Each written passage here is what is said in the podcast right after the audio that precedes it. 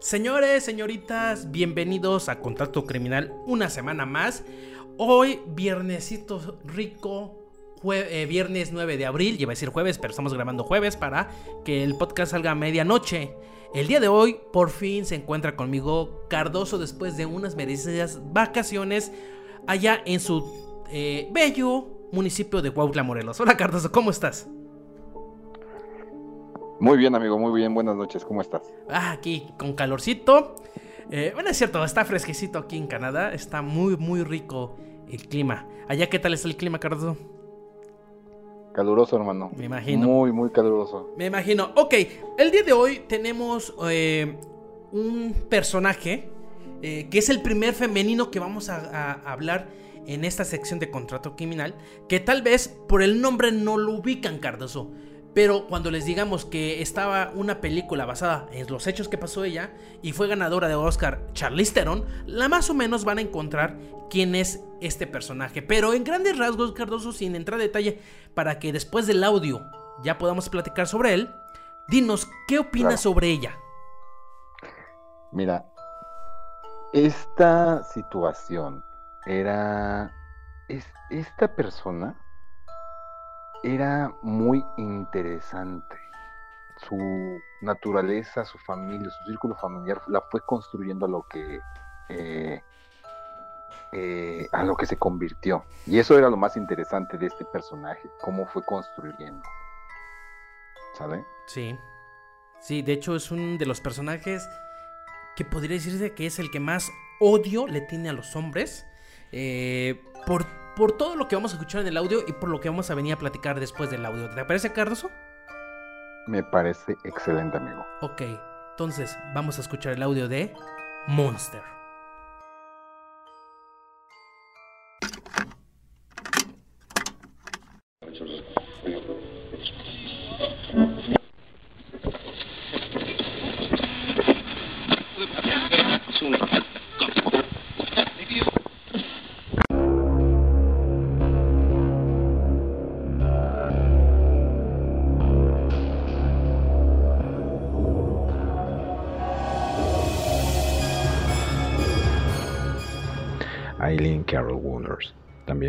Como la primera mujer asesina serial, que esto se dice, puesto que fue la primera asesina serial documentada.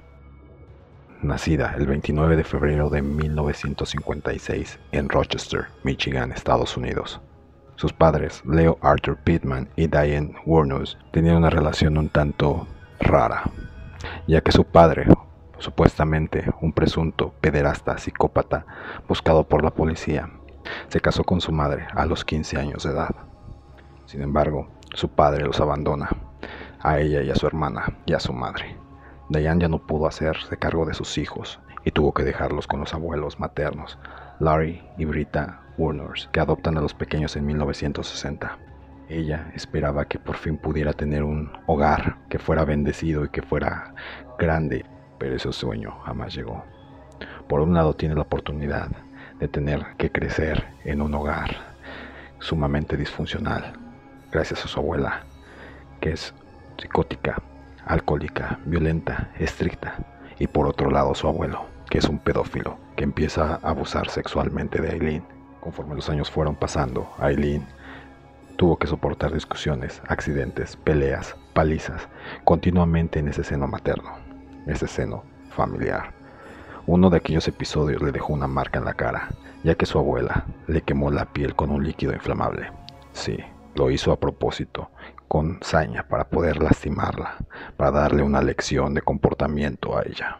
Para este entonces, el único refugio de la pequeña Eileen que encontró fueron en los brazos de un hombre mucho mayor que ella. Y a través de esta relación fue que ella quedó embarazada a los 15 años de edad Después de dar a luz a una pequeña, el 23 de marzo de 1961, la recién nacida fue entregada en adopción en un hogar de Detroit. Fue después de esta etapa trágica para ella que emprendió una etapa de viajes por todo el país buscando trabajo, donde finalmente no tuvo otra opción que recaer en la prostitución y sufriendo abusos, maltratos y violaciones por parte de sus clientes. Aquella niña frágil y temerosa que huía de los altercados familiares acaba convirtiéndose en un ser salvaje, con mala conducta y violenta. Algunos aseguran que fue víctima de su pasado, y por lo cierto en 1974, y bajo el alias de Sandra Kerch, Eileen fue detenida y encarcelada por conducción bajo los efectos del alcohol y disparar una pistola calibre 22 desde un auto en movimiento. Desde ese momento los arrestos fueron continuos y por motivos varios. En 1976 golpea la cabeza de un camarero con una bola de billar. En 1981 perpetra un robo a mano armada en una tienda de Edgewater, en Florida y la condenan a tres meses de prisión. En mayo de 1984 falsifica cheques e intenta cobrarlos en un banco de Key West. Y salidas de la cárcel por robo de vehículo, resistencia a la autoridad, obstrucción a la justicia, amenazas con arma de fuego, conducir sin licencia, etc. eran constantes. Pero a finales de 1986 todo cambiaría para Eileen. En ese momento conocería el amor de su vida en un bar gay de Daytona. La joven Tyra Jolene Moore se convierte en su amante y comienza así una relación tormentosa. El carácter autodestructivo de Eileen encontró un equilibrio con Tyra. A pesar de su adicción a las drogas y al alcohol, la pareja emprendió una serie de andanzas delictivas que se fueron multiplicando con el paso del tiempo y siempre bajo nombres falsos. De acuerdo a los testimonios, Eileen y Tyra tienen una relación bastante compleja y complicada. Por lo mismo del carácter de Eileen, esta siempre quería ser la parte dominante, quien quería controlar la relación y esto causaba discusiones que inclusive tenía que hacerlas a veces huir de los hoteles donde ellas se quedaban. A esto le tenemos que añadir que Tyra era una mujer menor, menor a Eileen. Esto poco a poco iba contribuyendo a que la mujer fuera incrementando su odio, su desprecio hacia los hombres, ya que seguía ejerciendo su profesión como prostituta. No fue hasta 1981 donde estaba en su máximo apogeo el nivel de agresividad e irritabilidad que tenía Eileen. A donde quiera que fuera, Eileen iba acompañada de Tyra, su compañera sentimental, y siempre con una pistola en el bolso. Recorrían moteles y bares de carretera frecuentados por camioneros. Un dueño del bar Last Resort explicó que aquella mujer odiaba a los hombres, aunque eso era asunto suyo. Tenía boca terriblemente sucia, pero no le hacía caso.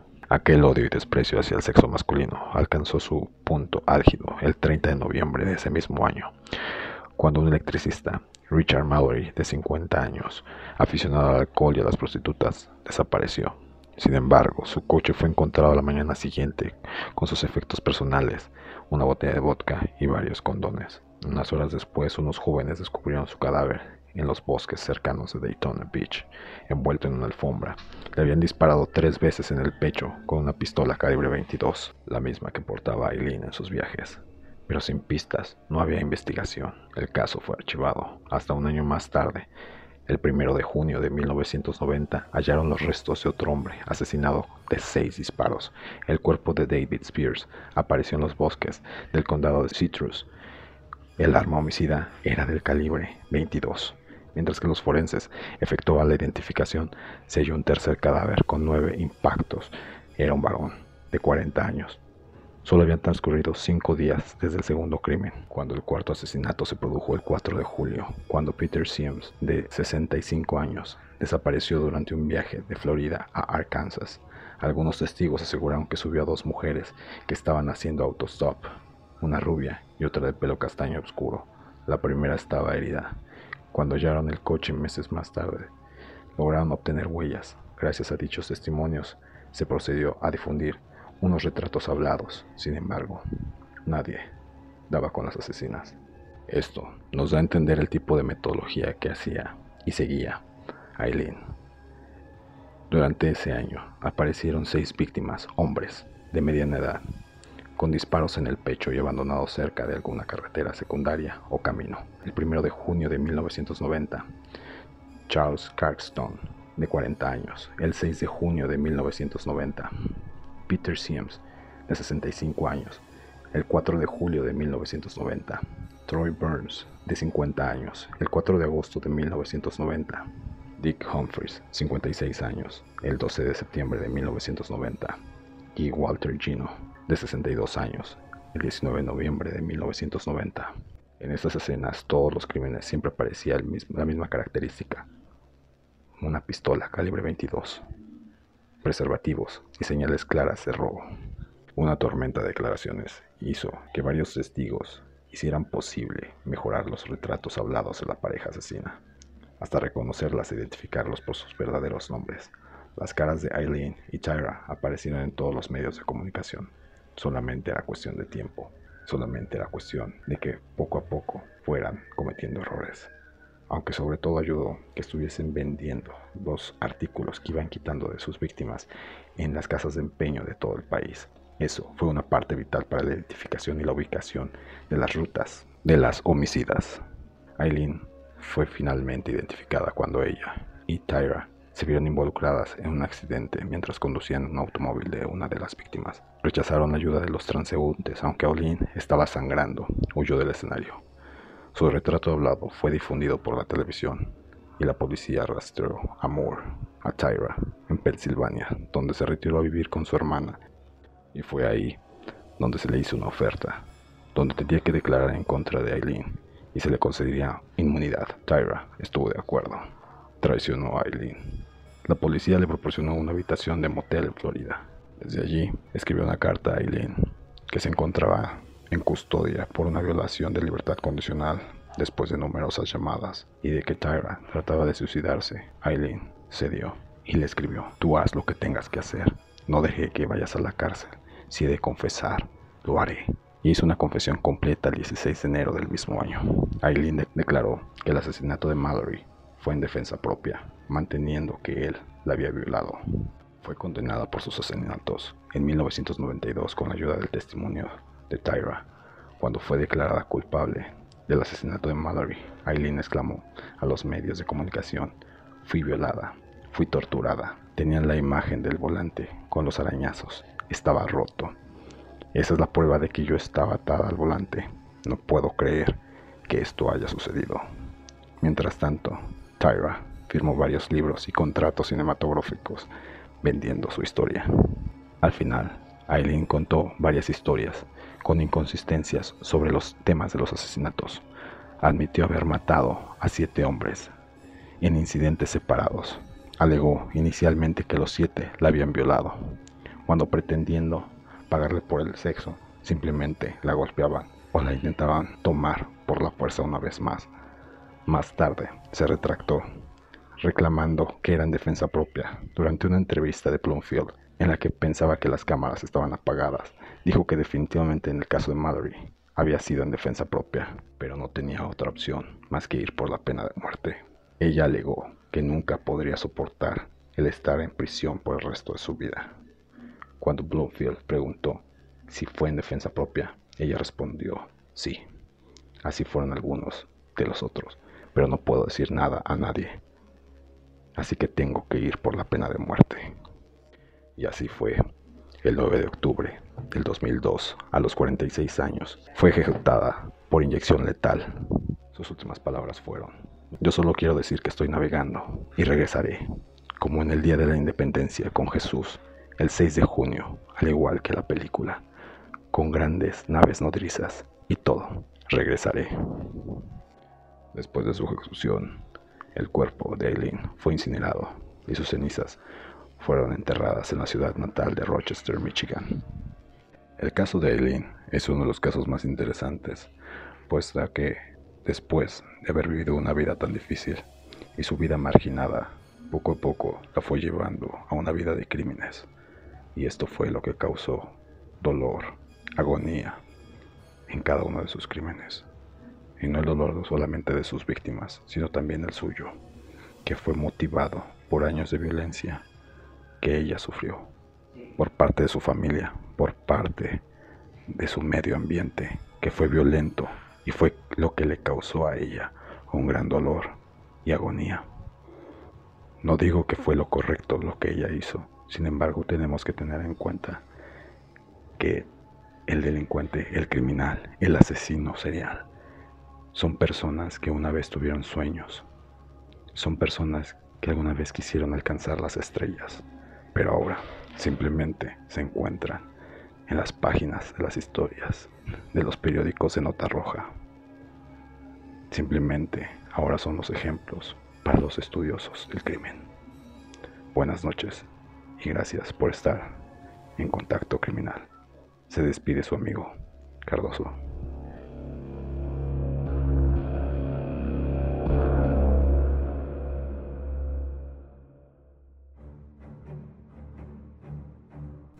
Está Cardoso, buen audio, la verdad, eh, de un personaje de Aileen Wurnos, que mucha gente no lo conocen el nombre, pero sí han conocido la historia por, parte de la película de Charlize Theron que se llama Monster, de hecho.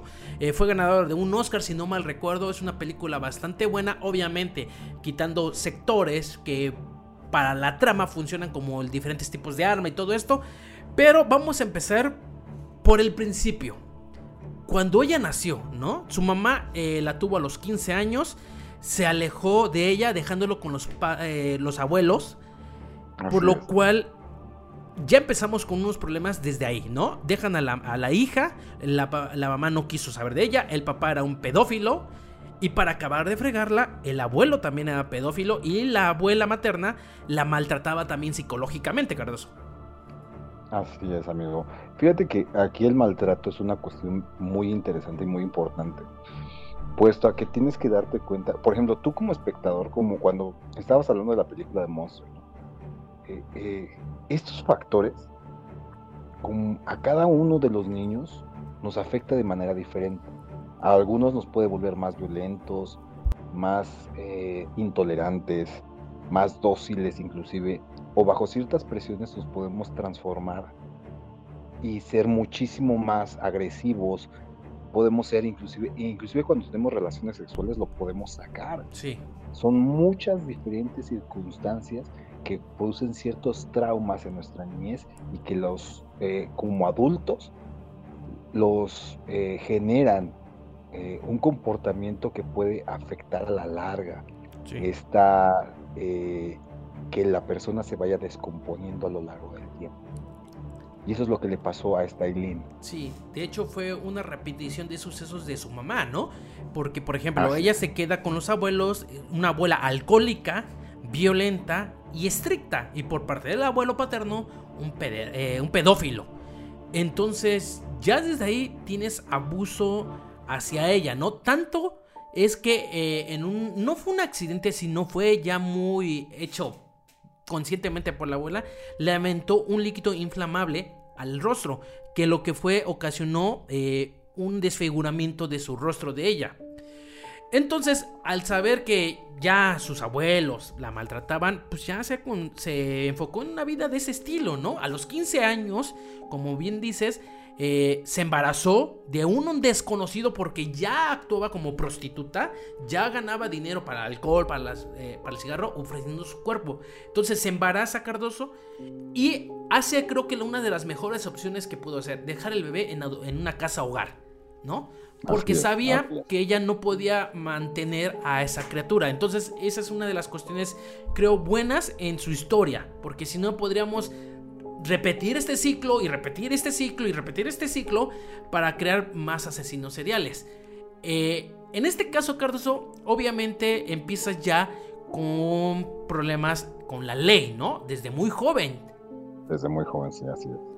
Y es que fíjate, hermano, eh, por ejemplo, yo sé que eh, a lo mejor yo no te imagino de, adolescente como, como, pudiste haber sido, pero de acuerdo a tu personalidad actual, no creo que hayas sido una persona que se haya metido, por ejemplo, a, no sé, a un Liverpool, a una bodega borrera, a un Walmart, para robar. No. Entonces, eh, ese tipo de comportamientos viene mucho con la cuestión de la educación en el hogar y la atención que nosotros requerimos de las figuras maternas o paternas. Ahora, mientras más uno crece, más la inestabilidad es en, esos, en, esa, en, esas cuestiones, porque lo vemos de una manera ambivalente. ¿vale? Es decir, que, eh, por ejemplo, tú ahorita sabes, tú sabes perfectamente bien que matar está mal. Sí. Pero, por ejemplo, cuando tú o yo jugamos Call of Duty, lo disfrutamos. Día, lo disfrutamos. Y hasta hacemos juegos, ¿no? Dos en el pecho, uno en la cabeza, o le rafagueamos las piernas, etcétera, etcétera. Pero ¿por qué? Porque sabemos que sabemos nuestro consciente está activo y dice, ok, esto no es real. Es un juego. Exactamente, pero mientras más va creciendo la capacidad para ir, que esa barrera se vaya volviendo más frágil y tenue en el consciente, más alto van a llegar las características del, delincuente a la hora de delinquir. Pueden pasar de inclusive de robar, ser carterista a ser un multihomicida. Sí. Y es a eso lo que, lo que le pasó a, a ella, ella no tuvo ese, ese apoyo psicológico para poder corregir su comportamiento. Efectivamente, tanto es que a los 18 años fue detenida por primera vez por conducir bajo los efectos del alcohol y disparar una pistola calibre 22 desde un coche en marcha. Y es importante este detalle porque desde pequeña ya traía un arma consigo. ¿De acuerdo? Esto lo vamos a ver más adelante con todos los asesinatos porque de, con esta arma de fuego fue que ocasionó las muertes de estas personas. Ahora, ella empezó a crecer obviamente en el ámbito de la prostitución, ¿no? Eh, conoció al amor de su vida, ¿de acuerdo? Un amor bastante turbulento que le hizo cambiar por completo las cosas. Tairín, ¿no? Así es. Y, fíjate, eh, ella, por ejemplo, cuando, cuando tú te enamoraste, de cualquiera de tus parejas. Sí, no digamos nombres, por favor. no, te voy a quemar, no te preocupes, no, te preocupes. Pero quiero que, entiendas este concepto. Cuando tú tienes esa figura del amor, acuérdate que no solamente generas o creas una figura, sí. sino que también construyes una ideología de lo que tú deseas o lo que tú crees que es esa persona. Sí. ¿Vale? Tú inclusive en algunos casos cuando no estás bien emocionalmente puedes darle un sobrevalor a una pareja. Sí. ¿Vale? Pero en este caso particular, lo que ella hacía era, al ser menor de edad, esta Tyra, tenía ese pequeño detalle de que ella podía proteger a la mujer que amaba. ¿Sí me entiendes? Sí. Absolutamente todo, por las peleas que tuvieron, todas las situaciones que ya se daban, siempre era para proteger a Tyra. Y hasta el final lo pudimos ver, pero no quiero spoiler nada. Aquí la cuestión es del análisis es que eh, la ideología y la psicología de Aileen era especialmente una situación donde justificaba sus acciones para poder para poderle dar a su pareja algo que fuera fructífero para ambas. Sí. No sé si me doy a entender. Sí, sí, sí, sí. Igualmente, ¿y por qué traigo esta figura del amor? El amor es una, acuérdate que es una cuestión química. Es un envenenamiento que dura tres meses, sí. Pero los efectos pueden ser psicológicamente que se prolonguen. A largo plazo. Exactamente. Así es. Entonces ya tenemos otra cuestión como lo vimos en el caníbal de la Guerrero. Una persona a quien amar, ¿no? Y esto es muy importante porque después esta persona fue la que ocasionó que ella fuera detenida y ocasionó que ella aceptara la pena de muerte. Pero ahorita vamos a llegar a eso. Ahora, ¿cómo era su mundo superandi? Bueno, era, como lo habíamos dicho, era prostituta. Entonces iba de bar en bar, en motel en motel, buscando clientes, ¿de acuerdo? los agarraba, eh, se los llevaba a caminos secundarios donde el tráfico no era muy congestionado.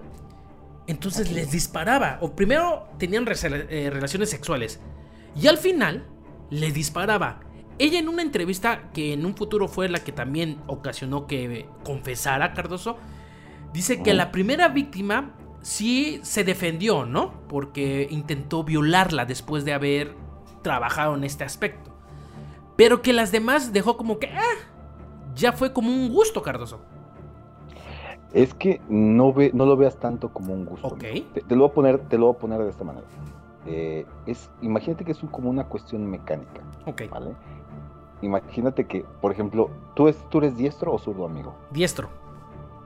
Ok. Cuando tú tomas un lápiz y escribes tu nombre en un papel, ya lo puedes hacer inclusive con los ojos cerrados. Sí.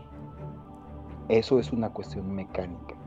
Ahora, cuando una situación se vuelve repetitiva y rompes un esquema de eh, fuera de lo normal, fuera de una cuestión que nosotros calificaríamos como una cuestión negativa. Por ejemplo, la primera vez que eh, todo mundo lo hemos hecho, de robarle 10 pesos, 20 pesos, los famosos claví, eh, bueno, Centavos para la tiendita y todo esto. Exactamente. Tú te los ibas, tú te los quedabas de chiquito, ¿no? Sí. Para jugar a las maquinitas, comprarte un dulce X. Y tu mamá o tu papá se hacían mensos y decían, ok, pues que se compre algo. Total fue por las tortillas. Ya no fui yo. A lo que voy es que ese tipo de comportamiento, mientras más lo repetimos, más fácil es de continuarlo así. Ok. Repetición. Entonces, exactamente. Entonces lo que estamos viendo, si te das cuenta, como tú bien lo explicaste, en el primero obviamente va a haber un contexto mucho más emocional. Ok. Muchísimo más emocional. Y aquí te va un detalle bien importante. Inclusive cuando estamos hablando de los, de los primodelincuentes, de los que cometen su primer delito, delito, en el caso de los homicidas, cuando por ejemplo usan un arma eh, punzante y pican o punzan a, a su víctima. La sensación Exactamente. Y esa, y, las, las lesiones van a ir inclusive variando en la profundidad que van a hacer. ¿Por qué? Porque les va a causar un miedo, una tentación en, lo que están haciendo. Y eso va a alterar el resultado de las lesiones. Por eso en algunos casos podemos encontrar que hay o menor cantidad de lesiones en los primeros o mayor cantidad de lesiones porque estamos, estamos chocando en un ambiente totalmente emocional. Ok. Pero mientras más va pasando el tiempo, más repiten la conducta, más van a ser más pulcro su metodología, van a hacerlo mucho más técnico. Más perfeccionista. Ah, Exactamente. Ok. Y eso es lo que podemos estar observando en el caso específico de Aileen. Ok. Eh, ella, de hecho, fueron siete víctimas reconocidas. La primera víctima, como habíamos dicho, los, la policía, los investigadores se quedaron con, pues, ¿qué pasó, no? Pensaron que había sido un asalto, como cualquier otra. Pero cuando ya empezaron a eh, repetirse esos asuntos, ya decidieron que esto era un asesino serial.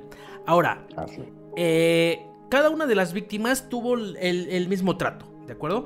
Pero había algo que ocasionó que ella fuera arrestada porque, aparte de robar las pertenencias, se llevaba los carros de las víctimas. Los utilizaba por un buen tiempo. Y esta era su manera de desplazarse sin llamar la atención. Hasta que pasó el accidente donde fue descubierta Cardoso, ¿no? Así es. Ese trágico accidente donde de alguna otra manera produjo la detención posterior porque aquí se dio la fuga a ella. Tuvo la oportunidad de poderse dar a la fuga, pero posteriormente, gracias a la intervención de quien era su pareja, Tyra, pudieron hacer la detención de Eileen posteriormente. Pero aquí está lo interesante. Eh, si no hubiera sido por esa cuestión, seguirían. No la detienen. Sí, no, seguirían. Ella hubiera seguido. De hecho, pero, de hecho fue tanto la, la, la cuestión esta del accidente que ella salió herida y cuando la gente se acercó a apoyarlas, ella dijo, no, no quiero ayuda, y fue cuando se dio la fuga. Obviamente llega la gente, los, elementos de seguridad, la policía, y empiezan a preguntar qué pasó, ¿no? Entonces las personas que vieron el accidente empezaron a describir a, a, las chicas, a las dos mujeres. Tanto que encontraron a Tairin, ¿no? La encontraron y le ofrecieron un trato. Este trato fue, para mi gusto, la caída completamente de Aileen. ¿No? Porque le ofrecieron a Tairin, sabes que si confiesas todo lo que pasó, no vamos a tener medidas contra ti, sino contra ella. Y yo creo que si de por sí Aileen ya venía con una mentalidad de dolor por el pasado, ahora que el amor de su vida la traiciona, pues aumenta más este dolor. De hecho, yo veo en este momento que se rompe su, su cordura poco mental que ya tenía, se rompe completamente. Entonces la, agarran, Cardoso. Ah, sí, claro, amigo. Y, fíjate que eh, eh, tú, lo simplificas muy bien y, te doy. Y, aquí quiero que tú veas un, aspecto muy cabrón. Al momento de que a Tyra se le ofrece este trato y le dicen, ¿sabes que Nosotros te ofrecemos inmunidad a cambio de. En ese momento ella no dudó en hacerlo lo cual nos habla de dos cuestiones. La facilidad que tenía para doblegar su lealtad hacia, Sí. hacia nuestra querida. Ujú. Porque de alguna otra manera eso también nos habla sobre el tipo de relación que ya estaban teniendo. Ya había problemáticas, ¿no? Exactamente. Entonces, estamos viendo como si fuera un divorcio muy fuerte Sí. entre dos personas y eh, existe eh, la aberración la una por la otra. Entonces, eh, y si te das cuenta, y a lo mejor discúlpame porque yo sé que tú, tú vas de cronológicamente, pero eh, quiero hacer eh, muy, mucho énfasis en esto. Al momento de que detienen a Eileen, básicamente Tyra se, se hace con los derechos para poder Sí. hacer la película, hacer la biografía Sí.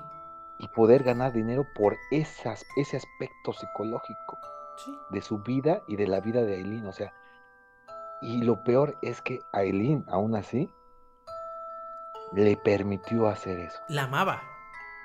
Sí, porque permitió hacer todo eso. De hecho, una de las frases que ella dice Cardoso cuando la detienen es eh, no sé, no la recuerdo muy bien, Cardoso, si tú la recuerdas, que prefiere que ella esté feliz aunque ella esté en la cárcel. Algo sí quiso dar a entender, ¿no?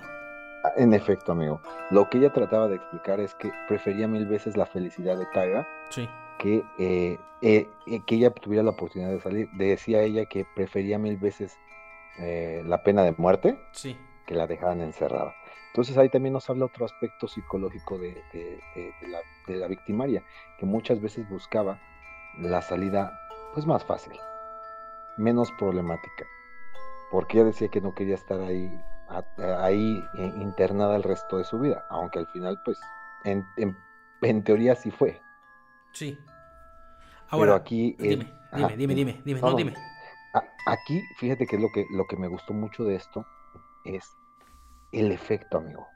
El efecto que causó psicológicamente en la sociedad de Estados Unidos, que creo que es algo que nunca hemos hablado, de cuál fue el efecto, fue de las primeras asesinas seriales documentadas que fueron a las a, a- que recibieron una pena de muerte. Y eso es algo muy interesante porque es, muy- es atípico. De hecho, de hecho, Cardoso es la segunda mujer con pena de muerte en la Florida.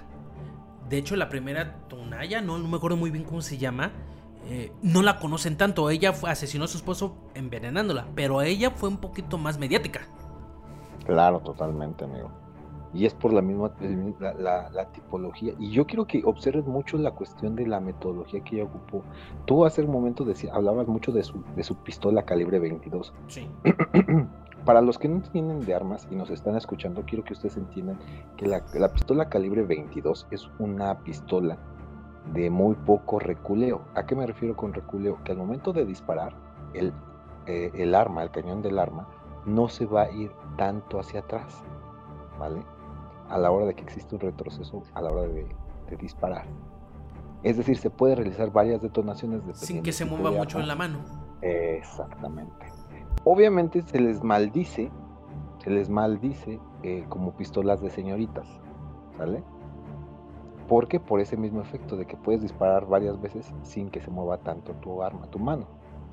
Entonces, obviamente se les recomienda y obviamente a las mujeres amas de casa que quieran tener un arma de fuego de manera legal, yo les puedo recomendar desde el calibre 22, calibre 35, calibre 38, que pueden ser igualmente de potentes para poder detener una amenaza. Pero a lo que voy con este elemento es que nosotros tenemos que observar que esos cinco primeros disparos que hacen su primera víctima, después no se mantienen. Y sus demás víctimas van variando de 5, 6, 7 disparos o 9 disparos. Y esto nos está hablando de, eh, vaya, para matar a una persona, si sabes disparar, no necesitas más de dos o tres disparos. Si no es con saña. Es para lastimar. Sí. Para ah, reafirmar tu poderío Sí. sobre la víctima. Ahora, eh, eh, eh, estos disparos, como dices tú, de 5 a 10, de- variaban mucho porque una de las cuestiones que yo estuve eh, analizando ahorita que escuché el audio y leyendo sobre ella, es que las víctimas tenían un rango de edad, ¿cierto o no, Cardoso? Así es. ¿De qué edad a qué edad, por favor? Eh, tenían un rango de edad desde los 45, 50, 60 y 70 años. Entre más grande, le recordaban más a su abuelo. Efectivamente. Y fueron los disparos más, las cuestiones más agresivas. Y acabas de dar en el punto correcto. Acuérdate muy bien que lo que estamos viendo, si, si te acuerdas lo que habíamos visto en la cuestión del caníbal, es una, eh, vaya, una repetición de lo que él había vivido. Sí, sí, sí. Entonces, esto, mi estimado Edson, tenemos que tenerlo bien presente. ¿Por qué?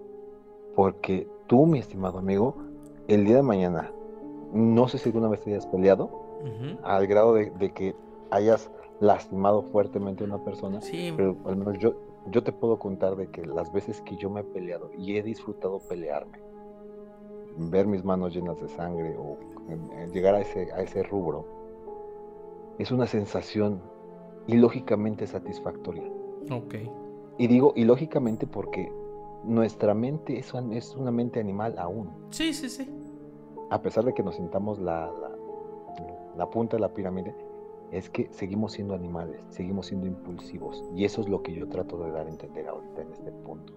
Al ser animales, nosotros vamos a buscar el control y el dominio de nuestra víctima, como un chita a una, a una gacela. Sí, disfrutan, eh, ponen, por ejemplo, el chita cuando caza, está un rato ahí con la sangre, disfrutando su presa. Así es. Entonces, en esta cuestión, pues, sí llegaba un momento ya donde ya disfrutaba. Tanto fue que, como les dije hace ratito, en la entrevista que tuvo con este medio de televisivo Cardoso, pensando que las cámaras estaban apagadas, dice, la primera víctima sí lo hice por defensa de la propiedad. Las siguientes, Exactamente. ¿no? Pero no te puedo decir más, porque me puedo meter en problemas, lo dice, ¿no? Pero se grabó Claro. esa situación. Entonces, esto conllevó a una sentencia, una sentencia fuerte que ya habíamos hablado, una sentencia de pena de muerte, que fue tomada el 27 de enero, si no mal recuerdo, del 92. El, pe- el, el pedo, o el problema, vamos a decirlo así, para mí, es que a partir de este momento yo empiezo a ver una personalidad de Aileen muy diferente. ¿De acuerdo? O, eh, anteriormente sí se podía ver como una persona retraída, sí agresiva, pero pues no llamaba mucho la atención. Tanto fue que se tardaron mucho en localizar a, a estas dos mujeres, ¿no? Pero el día que le dan la pena de muerte, al, al juez y al jurado les grita algo muy, muy curioso. Fui violada. Espero que los violen. Basura de América. Eso les da, les dice al juez y al jurado. Obviamente aquí se ve lo que me estabas comentando hace rato. El odio que tenía sobre las situaciones de violación que ella recibió. Mira, te lo voy a poner así, amigo. ¿Ok? Eh, la cuestión de la violación, abuso sexual, causan diferentes tipos de daños dependiendo del ataque. Si, por ejemplo, un niño es tocado en sus órganos sexuales, su reacción al crecer, al ser adulto, sí va a tener alguna afectación, claro que la va a tener, porque siguen siendo niños.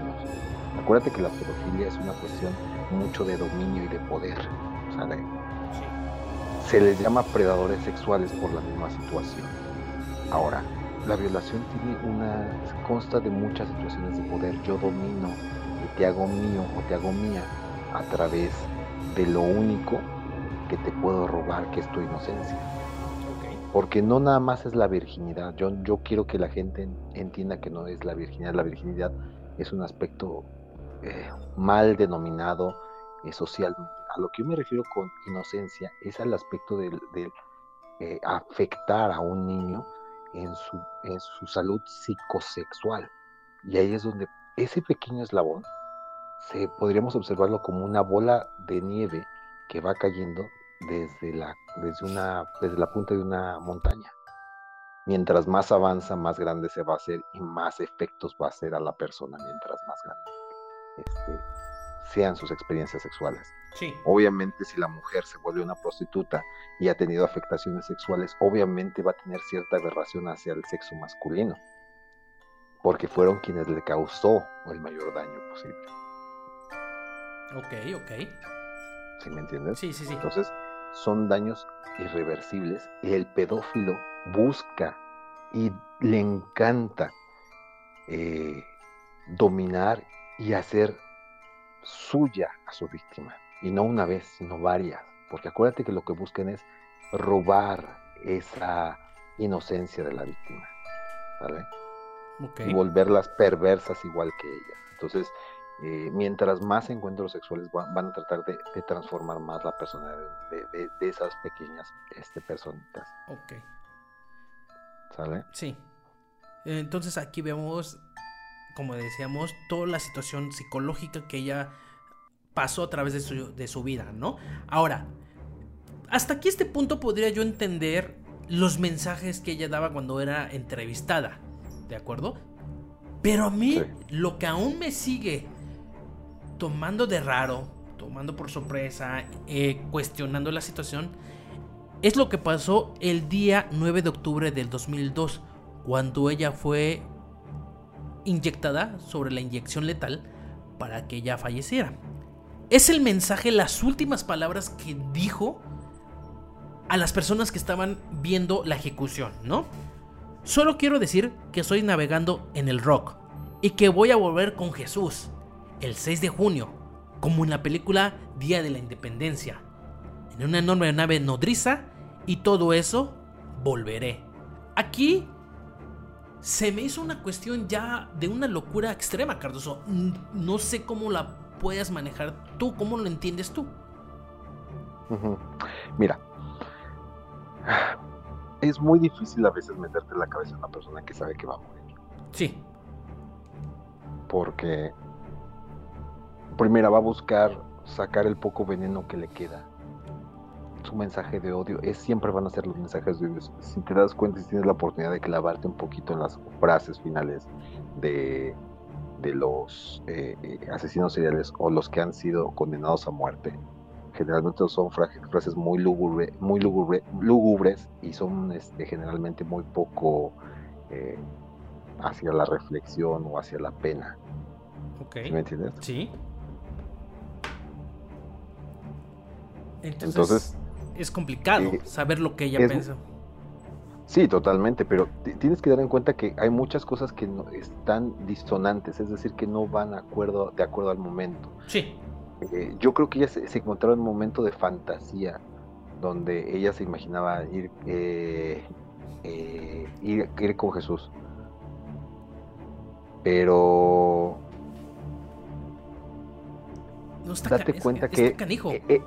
Eh, sí, es que está muy complejo porque cuando está mencionando esto del Día de la Independencia, la película, y a Jesús en una sola misma frase, nos habla mucho del, contexto religioso y fantasioso de la persona. Sí. Y, chocan totalmente, o sea, mm, o sea no, no, puedo, no puedo mezclar a Will Smith eh, y, a Jesucristo en una, sola, en una sola oración sin que se escuche como chiste de Franco Escamilla. Sí. ¿Sí me entiendes? Sí, sí. Entonces, eh, eh, eh, mm, yo sé que ella no buscaba hacer la burla, pero sin embargo sí trataba de hacer llegar un mensaje a su manera y eso es lo importante en este momento. Trataba de hacer llegar un mensaje no de reflexión sino de odio. Sí, sí está, está complejo, está interesante. Esto sería una cuestión de platicar horas y horas. ¿Por qué dijo esta cuestión? Intentar analizarla. Pudo haber sido un momento de eh, desconexión mental porque pues, ya estaba con los medicamentos en el cuerpo. No sé, pudo haber sido varias cosas para este mensaje, pero sí es un mensaje que quieras o no, como dices tú, tiene un punto y te hace pensar, te hace analizar, te hace reflexionar qué quiso dar a entender. No, tanto es así que estamos hablando de ella el día de hoy, después de muchos años de su ejecución, después de mucho tiempo de todos de, de los delitos, los asesinatos que hizo. Entonces sí dejó huella, como la mayoría de los asesinos seriales. Una ocasión tú lo dijiste, Cardoso. Estos asesinos quieren ser atrapados, pero para que dejen huella en la historia. Así es. Eh, fíjate que yo, yo, tú sabes que a mí me encanta Jack el Destripador. Soy, soy, sí. me, mm, me gusta mucho estudiarlo. Pero a mí lo que me llama mucho la atención, y a diferencia de Aileen, es que él trataba de seducir a las autoridades por medio de, sus cartas, de tentarlos a través de sus actos. O sea, cometer dos homicidios la misma noche, a una hora de diferencia, a cuatro o cinco cuadras de distancia el uno del otro, se me hace de muchos, muchos, muchos tanates, mucha inteligencia y mucha rabia. Sí. Entonces, a lo que vemos en este caso con Aileen, es que si nosotros estudiamos su caso, también empezaba, empezó sin tener ninguna organización ni metodología en el primer, en el primer homicidio, Sí. pero terminó teniendo una estructura para que pudieran tener un poco más de tiempo entre cada homicidio. Si te das cuenta y estudiamos las fechas, cada, cada fecha se va alejando la una de la otra. Y eso es lo interesante, de que al principio no tenían ni idea de lo que estaba haciendo y es muy palpable. Sí. Pero conforme llegamos al homicidio 5, 6 y 7, empezamos a ver cómo la estructura se empieza a llevar mejor. Sí, ella lo hacía más como que, ok, lo estoy haciendo. A ver, atrápenme. Exactamente. Entonces, es, es, es una historia bastante compleja la de Eileen. Si quieren saber sobre ella bien, un poquito más sobre este podcast, pueden ver la película de Monster. Obviamente, tengan en cuenta que es una película, está hecho para que la gente se divierta y lo vea porque va a haber elementos que cambian, obviamente, por causa de la trama. ¿De acuerdo? No van a ser los mismos elementos que puede ser en una investigación oficial. Pero al menos podrían darse cuenta de cómo fue Monster en su época, Cardoso. Exactamente. No es cualquier tipo de película, yo se, se, se las recomiendo mucho a todos nuestros este, escuchantes, a todas las personas que nos siguen, siempre y cuando estén dispuestos a entenderla, Sí, porque son películas serias, son películas que en la mayoría de los casos, bueno, creo yo, este, están bien hechas. Eh, una vez, eh, yo me acuerdo que me preguntaste en una ocasión, ¿tú qué opinas de, de Colector de Huesos? el coleccionista de huesos. Sí, Ajá, eh, y yo te decía que cinematográficamente se me hacía muy buena. sí, pero Sin por la embargo- historia la- la- son muchas cosas in- incorrectas. Exactamente, entonces hay que ser muy, muy meticulosos si queremos ver alguna película de este índole. Pero eh, a mí se me hace una muy buena película biográfica, pero sin embargo una película. la sí, sí, siempre recuerden, por favor, cuando vean una película de un asesino serial y todo eso, que está hecho a base para contarte una historia, para ser digerible. ¿De acuerdo? Porque obviamente no vas a tener todos los detalles que viene en una investigación.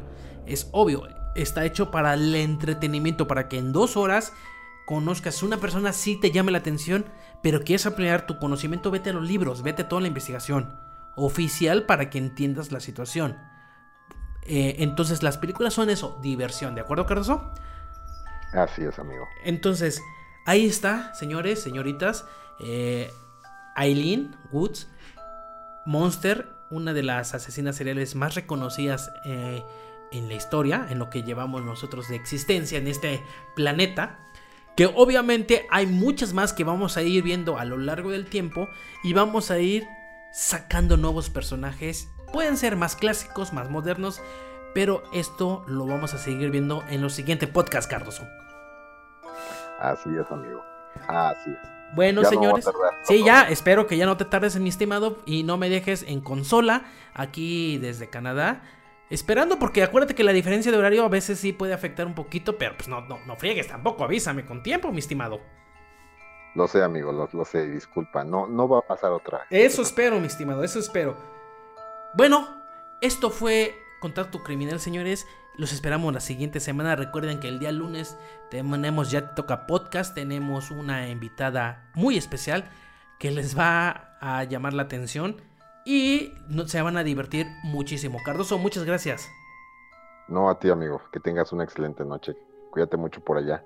A ver qué me traes. Ya sabes que sí, mi estimado, ahora que, que pase lo que tenga que pasar. Nos vemos y... Buenas... Oye, espera, dime. espera, espera. A ver, antes, dime. Antes, antes, antes. Este, ya sé que es poco inusual, pero el día de hoy me gustaría este mandar un saludo. No sé si me des chance. Adelante, dilo. Eh, quiero mandar un saludo eh, principalmente a una personita muy importante en mi vida. Le mando un beso y un abrazo. No necesito decir tu nombre, sabes perfectamente quién eres. Tú sabes quién mando eres. un beso. Muy bien, muy bien, ahí está. Ya- Gracias. si quieren saludos, por favor, también manden mensajes eh, al fanpage de Ya Te Toca Podcast. Ahí tenemos, pueden mandar mensajes y nosotros los vamos a enviar directamente en el programa de Ya Te Toca los días lunes. Nos vemos y que tengan muy buenas noches. Hasta luego, amigo. Buenas noches.